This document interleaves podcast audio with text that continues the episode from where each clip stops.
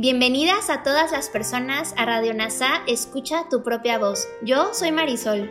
Y yo soy Tere. En Radio NASA le hablamos a todas las personas, no a hombres o mujeres. Te acompañaremos en las lecciones y oraciones de un curso de milagros.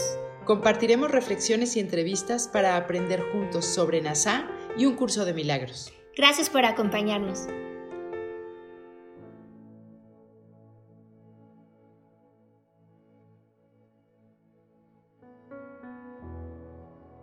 Lección 267 de un curso de milagros. Mi corazón late en la paz de Dios. Lo que me rodea es toda la vida que Dios creó en su amor. Me llama con cada latido y con cada aliento, con cada acción y con cada pensamiento. La paz llena mi corazón e inunda mi cuerpo con el propósito del perdón. Ahora mi mente ha sanado y se me concede todo lo que necesito para salvar al mundo. Cada latido de mi corazón me inunda de paz cada aliento me infunde fuerza. Soy un mensajero de Dios guiado por su voz, sostenido por su amor y amparado eternamente en la quietud y en la paz de sus amorosos brazos. Cada latido de mi corazón invoca su nombre y cada uno es contestado por su voz que me asegura que en él estoy en mi hogar. Que preste atención solo a tu respuesta, no a la mía. Padre, mi corazón late en la paz que el corazón del amor creó, y es ahí, y solo ahí donde estoy en mi hogar.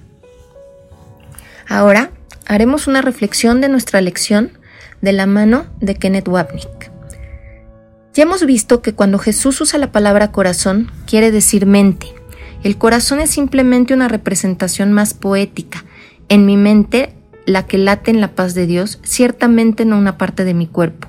Hemos visto cómo Jesús usa imágenes del cuerpo a lo largo de un curso de milagros, en este caso imágenes que connotan amor, pero huelga decir que no son más que símbolos que se encuentran en nosotros en la condición física en la que creemos que existimos.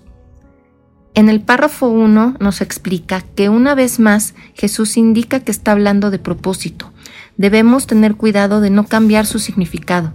Cuando mi corazón o mente late en paz de Dios, es porque mi tomador de decisiones se ha unido con el Espíritu Santo en mi mente correcta y así comparto su propósito.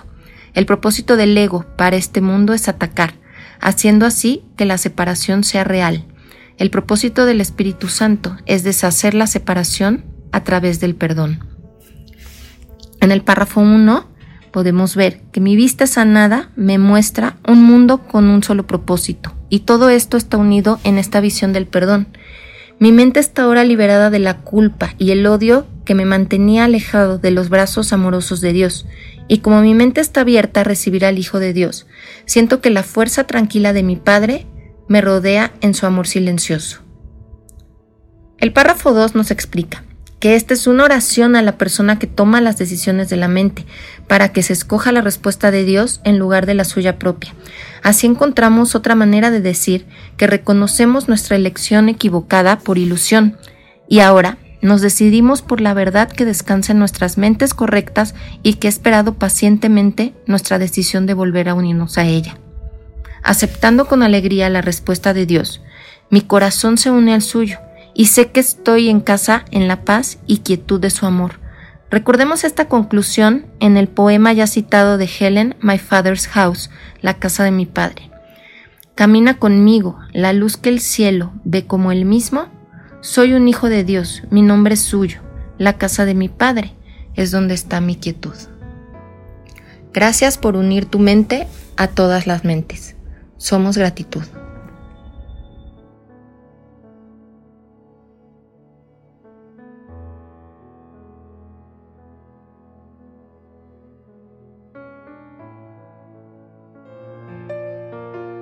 Gracias por unirte a Radio NASA. Escucha tu propia voz.